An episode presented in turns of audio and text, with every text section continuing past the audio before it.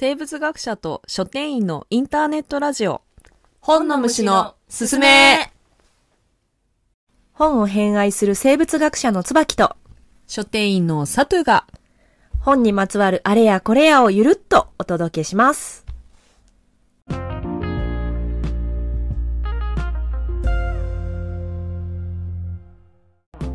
今回も始まりました。始まりました。本の虫のすすめ。本の虫のすすめ。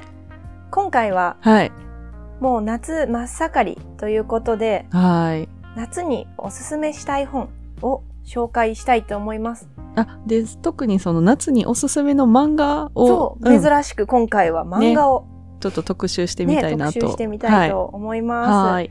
ちょっとね、漫画ってやっぱり本、本というか小説とかうん。ノンフィクションとかと違って、うん。結構サクサク読めちゃうから、うん私もサトゥーもすごくおすすめがありすぎて、うん。うんそう絞るのがね逆にね絞るのが大変だったんですけど、たね。まずは厳選した一冊目をはい。サトゥーさんから紹介してもらいたいと思います。はい。えっ、と私がまず一冊目おすすめしたいのが「プール」っていう本。プール知らんな。ですね、えっ、と桜沢エリカさんって知ってる？いやー、知らないな。まあ、あの漫画家さん、えーレディースコミックとかかな？少女漫画家って言ったらいいのかな、まあ、あの、なんですけど、えっ、と、このプールっていう漫画は、あの、うんうんえー映画化もしていて、あ、そうなんだ。そう、あの、小林聡美さんとか、映画化もしてるんですけど、まあ作品なんですね。うんうんうんなんかその、なんて言うんでしょうかね、その漫画とか小説とかでも、すごいわかりやすく、あの、なんか例えばこう、殺人事件が起きるとか、うんうん。こう、展開が激しければ激しいほどん人を引き込みやすいし、うんうんうん。なんかこう、展開ってうまく作りやすいとは思うんですけど、うんうんうん。でも、このプールはそんなにその、激しく何かが起こる物語ではないんですよね。うん。で、あおの、ー。日常系ってこと？日常系なんていうんですかねその日常を書いてる話ではないんですけどうんでもなんかその自分たちうのんうんあの現実というか、うんうんうん暮らしからこう地続きになってそうな話なんですよね。なるほどなるほど。うん、なんかまあ群像劇っちゃ群像劇の話ではあるはははまああるっちゃあるんですけど、えー、と母と娘がうんうん。一応主軸になってるんですね。お母さんがタイにいきなり飛び出していっちゃうの。思春期の娘を置いタイてタイランド？タイランド。おお。太陽国にこう飛び出せちゃって、でそれはその自分がねそのゲストハウスっていうかそれを開くっていうをので、急にこう娘とか旦那さん置いて出てっちゃうわけ。ほうほうほでそのそれに対してやっぱ娘はなんかこう置いてかれたようう。な、うんなんかちょっと捨てられたじゃないけど、そういう気持ちを抱えてる。うんだけどそのお母さんはその自分が好きに生きるっていうことに対して罪悪感があまりないあまりとか全然ないから、なんかおいでよみたいな感じで言って、ねだけど娘はそういう複雑な気持ちを抱えながら行くっていうところが始まるんですよね。なるほどなるほど。面白そううん。面白い。だからその娘さんがちょっとそういう、うんって思いながら行ったら、なんかそのタイ人のなんかちょっとこう親に捨てられたじゃないけど、まあそういうようなちょっと複雑な家庭の男の子を引き取って一緒にに暮らしてたりとか、なんかこうちょっと謎のどういういきさつでそこに来たかわからないこう青年が暮らしてたりとか、なんかこう妙齢のなん女性が一緒に暮らしてたりとか、なんかこう本当にその家族っていうものが血のつながりじゃないんだけど、一緒になんかふわっと暮らしてる人たちがいたりして、でなんかこう自分自身をなんかまあ捨ててじゃないけど置いていったのに、なんかタイ人の男の子をさ家族みたいに迎えてなんなんみたいなそんなんなんか一言も聞いてないのにみたいな葛藤があったりとかしつつで、えーと映画化してるそのシーンですごい好きなシーンがあるんですけど、とゲストハウスで暮らしてるそのお母さん含めた人たちと娘さんとが一緒の食卓について、まあ、ご飯を食べるシーンがあるんですけど、なんかそれがそのなんとなくその娘が、えー、とその複雑な気持ちがありながらちょっとこう溶けていくというか料理を囲むのをこう許したシーンというか、なんかちょっとそのの関係性がこうつながりができたシーンとして象徴的に書かれてると私は思ってるんやけど、でそのシーンが映画でもあってめちゃくちゃあのいいいいんですよ。内面の葛藤とか、まあ、それがどう変化していくかっていうのは書かれてるけど、うんうん。大きい何かこう何かが起こるわけじゃないけど、うん。なんか読めてしまうというか。それもでも結構漫画家さんの腕があるんそやろうな。うそうなんよね。だってさ、やっぱ情景とかをさ、うん。そのきっと印象的に切り出していくうんう本,、ん。本なんだろうなって聞いてて思った。うんうんうんそうなんですそうなんです。お母さんがやってるゲストハウスにすごい綺麗なプールがあるなるほどなるほどっていう。でそこのプールでこういろんなちょっとこう、まあイベントっていうかその出来事があるので、なるほど。それがタイトルになってるんですけどでこの、えっと、プールがモデルになったところが本当に実在してあ、てそうなんだ。そう。あのタイのチェンマイにあの日本人がやってらっしゃるあのとこがあるんですね。はいはい。でそこが、えっと孤児院を一緒にやってて、はい。えー HIV に感染してる子供たちを、うんうん。の孤児の子供たち、うなんを引き取って、うんうんあの育ててるうんところが、お金をこう回していくためにもやし、うんうん。その HIV の子たちがその社会にこう出ていくための、うんうんうんうん。ステそうそうそうそう。としてゲストハウスをやってるんですね。うんっていうとこがあって。まあそのプールの中にもその胎児のお親と離れて暮らさざるを得ない子供が出てきたりとか猫が住んでるんですけど実際にそのゲストハウスにも猫が住んでたりとうん。かちょっと現実とリンクしてる部分があってはい。あのこの話が好きすぎて私実際にそのゲストハウスに行ったんですよね。それあそうそうそうそうそうそうそうそうそうそうそうそうだったのか、それで言ってたのか。そうなんで。す。好きすぎて行ってなんか猫と戯れさせてもらって 携帯の待ち受けにしてくれるぐらいすごい好きな、ね。うんゲストハウスなんですよね。まあちょっとそういうあの自分自身の思い出も絡めて。いや、でもそうだよね。やっぱりその、漫画に限らずだけど、自分がどういう時に読んだとかさ、うんうん。そういうのも含めてうん。体体験だよなって思うよね。知識を得るとかさ、うんそういう、なんかあらすじを知るとかさ、そういうんじゃなくて、うん。あの時に読んだなとか、うんうん。あれ読んで、あそこ行ったなとか、うん。そういうのだよね。うん。そうなんです。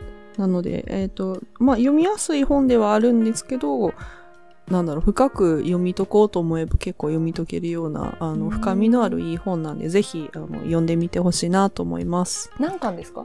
ああのい一巻というか完結する。うんさらっと読めまなるすほど。はい。ですね。はい。椿さんはどうですか？私ね、もう、めちゃめちゃ好きな漫画家さんがいるんです。はいはいはい諸星大二郎。あーなんか展示とか言ってたもんねそう、北海道まで。やっぱすごいよね。あの、なんかお、オタクのさ、こう、なんか好きなものにかける行動力ってすごいね。タイのチェンマイ行っちゃうしさ、北海道行っちゃうしさ、全然余裕。北海道とかも関係ない近い近い。近い。いやいや東京から90分やで。そうやな。すぐすぐうん。面白い。そう、の、えっ、と、鹿版魚類図譜という、まあ、諸星大二郎先生の作品どれもなんですけど、うん。奇想というか、幻幻。想的というか、うん。もうなんかどこまでが夢かうつつかみたいなうん。作品が結構多いんですけど、うんでもそれだけじゃないんですよ。ちょっとなんかコメディタッチな、あ、そうなんや。しみこみたいなのもかけたりとか、もう、へー諸星大二郎先生はすごいですよ。活劇みたいなのも、左右応援伝で書いたりとか、うんもうすごいんですよ。全然わからない。私大、大ファうんンなんですけど、うん。うん。それの、なんかまあ、私がもともと海の人間で、海が大好きっていうのもあって、まあ、ハクビだと思っている本なんですけれど、これは、あの、鹿版っていうのは私の家に、あのああ、鹿ね。そうそうそう。で、魚類図譜うん。なので、うん。なんか表紙もちょっと図鑑っぽいような、うん実在の魚の中にこう、うん人魚とか、なんか本当にこの表紙からもうすでに幻想感漂ううん。図鑑の中に人魚が乗ってて、人魚って、あれ？実在したっけ？とちょっと思うような、素敵なね、幻想的な表紙でもそこからもう引きつけられるんですけうど。んうんで、これは、えっ、と、お話としては何、何話かな ?7 話。一応、つながってるのが、2つあるんですけど、まあ、うんあとはもう独立の基本的に、結構その妖怪ハンターシリーズとかいうのも諸星先生書かれててうん。民話とかうん。いろんな場所の風俗とかうん。を元にしたようなお話っていうのもすごい得意な方なので、うん、ちょっとそのいろんな伝伝承というか、うんをベベースというか多うん分念頭にあって書かれたようなう話とかん。あったりして、うん。絵もいいんですよ。はいはいはい。なんかその、ちょっとだけ見させてもらいながら今喋ってるんですけど、うんうんあの、書き込みがすごいね、あの背景とかその、細かい。うん。結構ね、それは作品にもよるんですけど、あそうなんやうんあのこの鹿版シリーズは、鹿版鳥類図譜っていうのもあるんですけど、そこがおすすめなん。ですけど、うんうん。なまあ夏じゃないかなと思って、なるほどね。今回は今回はね。ギャルイズフの方をおすすめさせていただいてるんですけど、うんそう。深海の生き物がいろいろ描かれてるんですけど、特にその1話が、あの、深海人魚姫っていう、深海に人魚姫があの住んでるっていう設定のお話で、うんうん。で、その人魚姫がアンデルセンの人魚姫を下敷きにしてだと思うんですけど、うんうんうんあの陸に興味を持ってっていうようなお話、うん。で1話と最後の6話だったかな？がその深海人魚姫の話でそれは続いてるんですけど、うんうんうん。まあなんかそこであのマッコウクジラがこう降りてきてマッコウクジラってその深海とあの浅い海を行き来するクジラで、あー本当に何千メートルも潜ることができる唯一の哺乳類哺乳類だけじゃなくて魚でもそんなにすごいスピードであの行ったり来たりできる魚っていうのはいないんですよ。でそれれを反映してうん。なんかいろんな浅い海のことも知ってて、なんかもうも物知りなマッコウクジラみたいなのが出てきたりとか。なるほど。ちゃんとだから生態の知識を知った上でそれを設定にこう生かしてるってことそうそうそうそう。ねそれがなんかねこう海好きな人間としては、うんあー分かってるやんみたいな。たまでらないそう。で、人魚姫の、主人公の人魚姫のペットが夢ナマコっていう泳ぐナマコなんですよ。うん。それもまた可愛くて。ね。そう、そういうね、あの、ちょっと小道具みたいなところも可愛いんですけど、うんうん。もうストーリーももう本当に、本当になんていうの、いい、いいんでとかもなんかアホみたいなんですけど。語彙力なくなるやつ。そうそう。あとうん。やっぱもう雰囲気がね、本当に海に漂ってるみたいなね、本当に夏にね、おすすめのね、うんうんいい、いいんですよ。う んいいしか言えなくなってるうんうん。でね、ちょっとね、やっぱ切なさも残るような感じで、もうなんか、う海沿いでこう、読みたいな、みたいな本ですね。うん。いいね。なんかこうその大王イカとかね。あ、そうそうそうそうそう。ダイオウイカはね、あの、マッコウの旦那を憎んでるんですよ。そういう設定が。ああそっか。あそっか。ちゃんとそういうそのあ生態がちゃんと生かされてるんやね。そうそういうところにもね。そうそうそうなるほど。幻想っぽいようなうん話が好きな人は絶対気に入ると思うので、はい。ぜひぜひ。これもまた、すごく悲しいことに 絶版なんですよね。ででもあれですよね。電子版だと手に入るんですよね。電子書籍はあの、ねまだ手に入るので、ぜひぜひぜひぜひうん。読んでほしい。ぜひ。はい、そんな感じで、はい。私はもう諸星大二郎先生の信者みたいな感じで いたんですけど、はい。なので、また他の本もいずれ紹介したいと思います。じゃあ、佐藤さんのはい。2冊目は、はい。かぶった。え嘘やん えー、嘘やん。仲良し。嘘でしょ？嘘でしょ？いいよね。いいよね。はい、署あ名をじゃあ語ろうか。いやえっ、と実はその何を紹介するかっていうのをあのあえてこう共有せずにねちょっと楽しみにしたかったのもあったんですけど。せずに今日初めてしあのシェアしてるんですけど2冊目がかぶっちゃったんですね。えっと2冊目はえっ、と講談社から出てる25時のバカンスっていう。25時のバカンス。イエーイ。市川春子さんが書いてる短編集。そうです有ね名な。はい。宝石の国が有名な方ですけどえっ、とまさかの かぶる。いいよね。いい。なんかこれであの海海洋研究者の女性が出てくるお話があっそうそうそう。て。主人公が。うんうん。あの、すごい、その、まあ、宝石の国も共通してるとは思うんですけど、なんかより一層25時のバカンスは、なんかこう、えっ、と、現実からその幻想に行く、その、入らせていくナチュラルさがすすごくて、なんかこう、あ、あり、あり、あるのかもこの世界っていう風になんかこう、思わせてしまう、えなんかリリアリティっていうんですかね。でありながらすごいこう世界観が、うんうん、なんかこう、か、かく、またいらん絵柄えなんていうの？タッチもさうん。独特よねそうやね。うーん。ううんん。語彙力がなくなっ最て。えー、でも、そう、まさかの、あの、ああらゆる本、漫画の中から選んだおすすめの本が被るとはね。でもねあの多分ね夏のイメージはめっちゃ強いあ、そうやんと思ね。そうやんね。そこそうそうそこ。がやっぱかぶりのね大きなポイント、ポイントではあるけれども、それにしてもね。まずねその表紙からすごいね美しいんですよ。うん。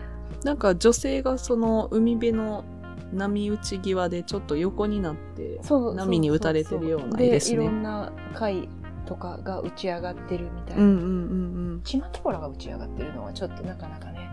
なんてなんて？ちまきぼらっていうちまきぼら。あの貝がね打ち上がってたりするんですけど、へえ。現実の回を書いてるんや、うんでも全部じゃないな そっか。でもすごいね。ね、あの綺麗な貝うんで人気のあるへ貝え。へえ、そうなんや。幻想感があるよね、うんうんうん。で、まああのなんうんかちょっと、ななんていうの？それ白白押しっていうのかな？そうですね。これなんて言うんでしょうね。白押しでもないね白押しじゃないんですけど。デコボコしたでこぼこした。ななんかこう透明な、うんあの、うんうんうんなんて言ったらいいんやろうね、これ。あの、わかんないわかんないけど、まあ、普通にこう印刷されてる表紙の上に透明なちょっとこう、貝の形とかに切り抜かれたものが、こう、少し乗っかってるような、装飾的に乗っかってるような感じ。ねすごい綺麗な。表紙ですようね、ん。椿さんは、なんかこの本のどういうところが好きなんですか？それがまたさ言語化しにくくない？わかるわかるわかる。なんかやっぱり全体に漂うちょっとななんやろうねその作品自体が市川春子さんってちょっと宝石っぽいっていうか。うまく言えないんだけど、うんうんちょっとなんかこれもさちょっとその表題の25時のバカンスなんかはちょっとあんまネタバレしたくないのであれなんですけど、うんちょっとなんかその貝殻が関係してたりとかああ、はいはいはいして、はい。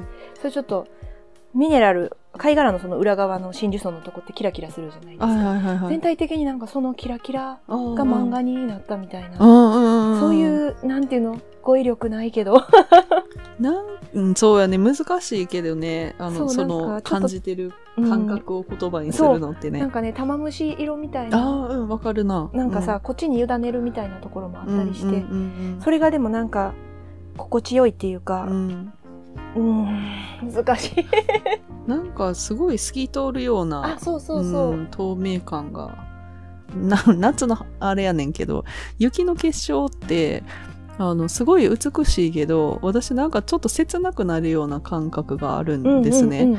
なんかこうなんか、わーいってこう、テンションが上がる感じじゃなくて、なんか、しみじみとなんか、ああ、綺麗だなーみたいな、ちょっと悲しみと美しいってちょっと似かしいとこが私はあると思うんですけど、わかるわ。なんかその、あの、うつ、悲しみを含んだ美しさみたいなものがすごく、表現するのが上手い方だなって思うんですよね。本当に。ああ言う通りさすがうん。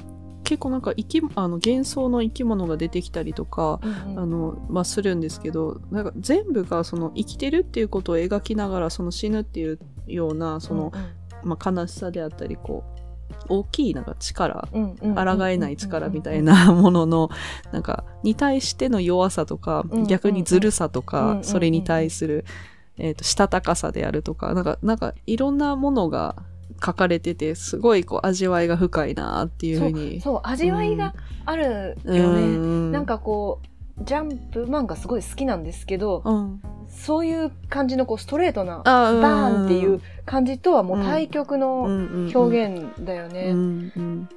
だからなんなんだろうね。余韻がすごいよね。うんうんうんその読んでる時のカタルシスっていうよりもじわーっと後からああそうやね。こう折に触れて思い出すみたいうな、んそういう本だそうなんですよね。宝石の国だはえ結構長編なので、うんうんあのキャラクターを深掘りしていってでストーリーのそのこれってどうなるんやろどうなるんやろっていうようなミステリーを読むような楽しさもあるんですけど、ちょっとまた短編集なので毛色がちょっと変わっていて一つ一つのなんかこう世界観にポッとはまってまた浮き上がってポッとはまって浮き上がってみたいな、そうね。なんかそうこう海に漂いながら、うんうんうんなうん。んかなんかこう物語を楽しんでるような良さもありますね。で読んでる時のその心地よさとかうん、もあるよね、あるよね。でその後なんかじんわり本当に考えちゃう。うん。折に触れて本当に。うん、私とか貝殻見て思い出す時ある本当に。ああ貝殻の光沢を見て。うん、市川さんのこのね話をね。これあの 2, 2, 2つね短編集があるんですけどね。あそうなんだ。ああるあるある。そもう一つの短編集もすごい素敵なんで読んでほしいんですけどまああの今回はねね夏ということで 25時のバカンスを、はい、ご紹介しました。いい本だよねいい本だね。やっぱりさすが、あの、長い付き合いの友人っていうのもあるのか、好きなものがまさかの被る、紹介が被る。すごいよねこれ いやーうんびっくりしちゃったなんかね最後まで迷ったんですけどそう。ねなんかこれは外せないなっていう本はこう、あの、うんね、やっぱ25時のバカンスかな。いやーうんそうわかるわうん。かる、ということで、はい、今回は。4冊紹介しようと思ったんですすが、かぶって3に冊に。ななりました。まあでもそれぐらいね、2人から本当におすすめしたい本ではあるので、あのぜひ読んでほしいなと思います。じゃあまたあの次回も楽しみに、はい。あのしてくれると幸いです。はい。じゃあ良い夏の読書体験を。良い夏の読書体験を。